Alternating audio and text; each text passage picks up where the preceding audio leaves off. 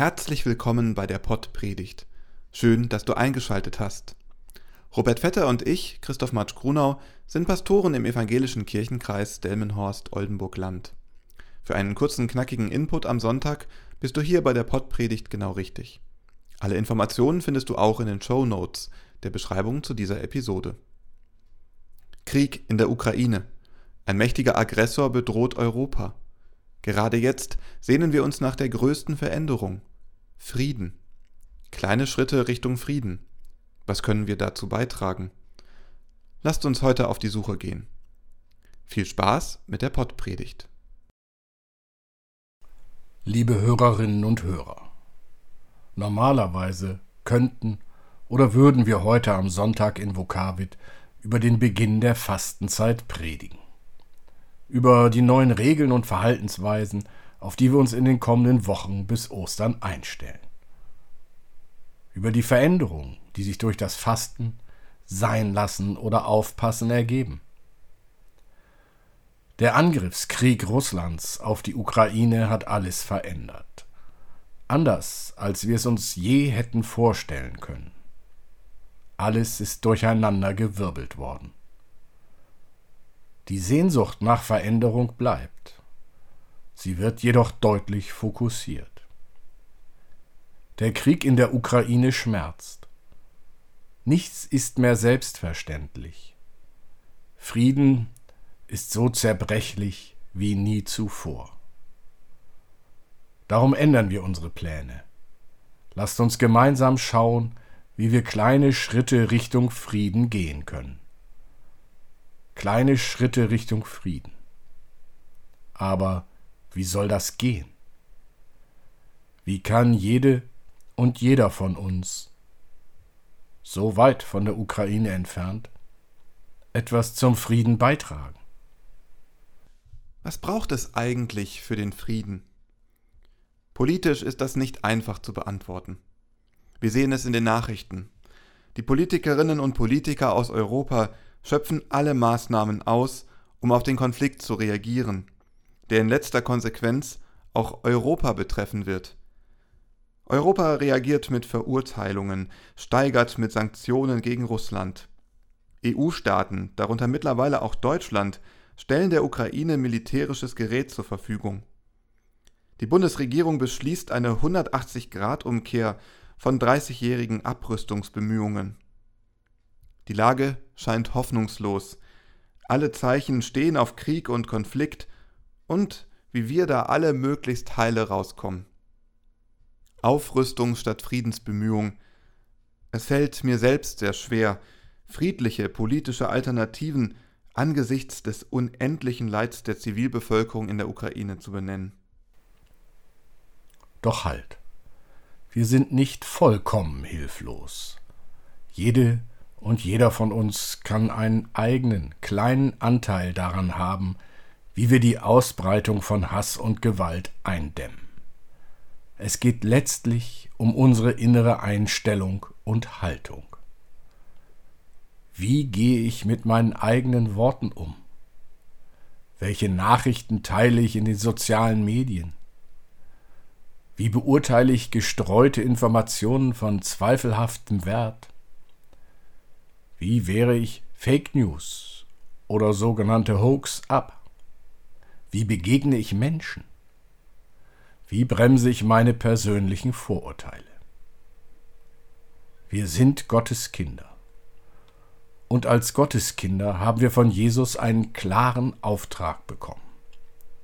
Selig sind, die Frieden stiften, denn sie werden Gottes Kinder heißen. Kleine Schritte gehen Frieden stiften, statt neue Konflikte schüren. Es sind die kleinen Schritte, die uns einen Ausblick geben, wie ein Leben ohne Krieg aussehen kann. Demonstrationen in ganz Europa, in denen Hunderttausende Menschen zusammenkommen, um für ihren Wunsch nach Frieden zu protestieren. Eine große Solidarität und Tatkräftigkeit für die Menschen, die aus der Ukraine flüchten. Friedensgebete und Friedensgottesdienste in Kirchen, Synagogen und Moscheen. Die Welt stimmt in der UNO-Vollversammlung mit überwältigender Mehrheit gegen Putins Krieg. Auch wenn das Votum politisch wenig ausrichten wird, so zeigt es dennoch. Noch nie ist die Welt so zusammengerückt wie jetzt. Wir sind weit vom Frieden entfernt, aber er ist möglich. Nur wenn wir den Frieden aufgeben, hat er keine Chance. Es braucht Veränderung, und wenn es erstmal kleine Schritte sind. Paulus spricht im Römerbrief im zwölften Kapitel Passt euch nicht dieser Zeit an. Gebraucht vielmehr euren Verstand in einer neuen Weise und lasst euch dadurch verwandeln. Dann könnt ihr beurteilen, was dem Willen Gottes entspricht, was gut ist, was Gott gefällt und was vollkommen ist. Liebe Hörerinnen und Hörer, wenn ich, wie jetzt, um die Worte ringe, bin ich dankbar für die Bibel. Der Apostel Paulus findet klare Worte, wie Veränderung geschehen kann. Passt euch nicht dieser Zeit an. Seit 2020 fühlt sich das Leben an wie ein schlechter, außer Kontrolle geratener Science-Fiction-Film. Krieg in Europa. Kalter Krieg 2.0. Als Anfang 30-Jähriger kenne ich das Thema nur aus dem Geschichtsunterricht. Aus Dokumentationen im Fernsehen, deren Schlusstenor ist Gott sei Dank haben wir das Problem heute nicht mehr. Ja, danke auch. Die aktuelle Situation fühlt sich wie aus der Zeit gefallen an. Bei allen denkbaren Bedrohungsszenarien der nächsten Jahre hätte ich mir nie ausmalen können, dass jemals so ein alter Konflikt aus der Mottenkiste geholt wird. Jetzt ist er Realität. Realität ist aber auch, wir wollen diesen Krieg nicht. Wenn wir ohnehin aus der Zeit gefallen sind, dann können wir auch in eine neue Zeit aufbrechen. Eine Zeit kompromisslosen Friedens. Gebraucht vielmehr euren Verstand in einer neuen Weise, und lasst euch dadurch verwandeln. Frieden ist möglich.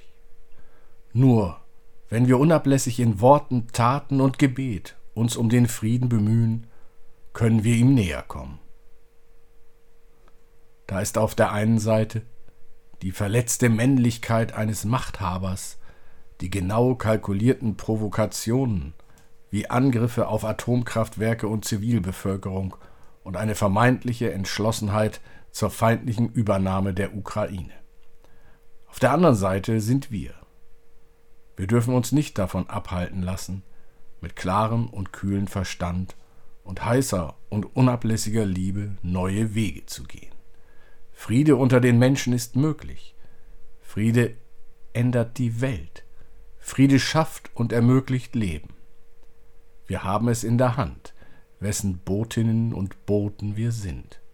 Unterstützen wir Hassrede, Fake News und Gewalt? Oder setzen wir kleine oder große Zeichen für Annäherung, Deeskalation und Versöhnung? Dann könnt ihr beurteilen, was dem Willen Gottes entspricht, was gut ist, was Gott gefällt und was vollkommen ist. Will Gott den Krieg? Will Gott eine Welt, in der jede und jeder aufeinander einschlägt, sich hasst, sich gegenseitig bedroht und allen die Lebensgrundlage raubt? Im Alten Testament gibt es viele Beispiele dafür, wie Gott sich auf kriegerische Handlungen einlässt. Krieg verfolgt in der Bibel immer ein Ziel. Das Wiederherstellen von Ordnung und die Abwehr von zerstörerischen Chaoskräften. Doch über allem steht die Verheißung Gottes an den Propheten Micha. Schwerter zu Flugscharen, Spieße zu Sicheln. Waffen werden verändert. Sie werden zu Werkzeugen des Lebens und damit des Friedens. Zum Werkzeug des Friedens werden ein kleiner Schritt, mit dem eine neue Zeit beginnt. Eine Zeit des Miteinanders und des Füreinanders. Erste Zeichen sehen wir bereits. Liebe Hörerin, lieber Hörer, nun bist du dran. Das Projekt Frieden ist riesig. Wir können es nur in kleinen Schritten gehen. Wenn du möchtest, nimm dir doch mal nach dem Hören dieser Andacht einen Zettel. Schreib deinen Friedenswunsch drauf und schreib darunter, was das Kleinste ist, was du jetzt dafür tun kannst. Hänge den Zettel an deinen Küchenschrank oder an die Haustür, so dass du dich jedes Mal daran erinnerst, wenn du das Haus verlässt. Es sind kleine Schritte, aber keinen Schritt zu gehen bedeutet niemals am Ziel anzukommen. In der Wortlosigkeit und Sprachlosigkeit habe ich gespürt, wie wichtig es ist, dass ich darauf aufpasse, was ich denke und fühle. Vielleicht ist ein erster Schritt Richtung Frieden, achtsam und besonnen auf den Nächsten zuzugehen. So schnell ist ein böses Wort gesagt, das das Gegenüber verletzt und den Konflikt anheizt. Ich möchte in meiner Sehnsucht nach Frieden auf die zarten Anzeichen acht geben, die sich zwischen den vielen Nachrichten, die auf mich einprasseln, verstecken. Die Solidarität, der Zusammenhalt, grenzenübergreifendes Mitgefühl. Ich möchte den Frieden nicht aufgeben, denn aufgegeben wird nur ein Brief. Amen. Geh in die Welt als Bote des Friedens. Gott wird mit dir sein.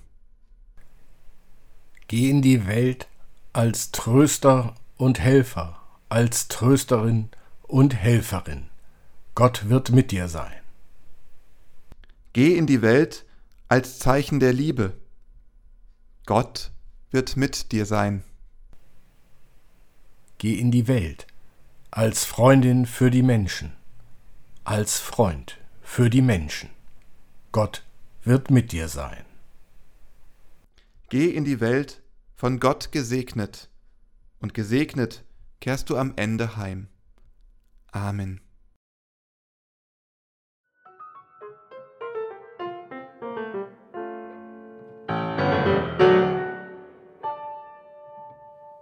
Dieser Podcast ist ein Angebot des evangelisch-lutherischen Kirchenkreises Delmenhorst-Oldenburg-Land.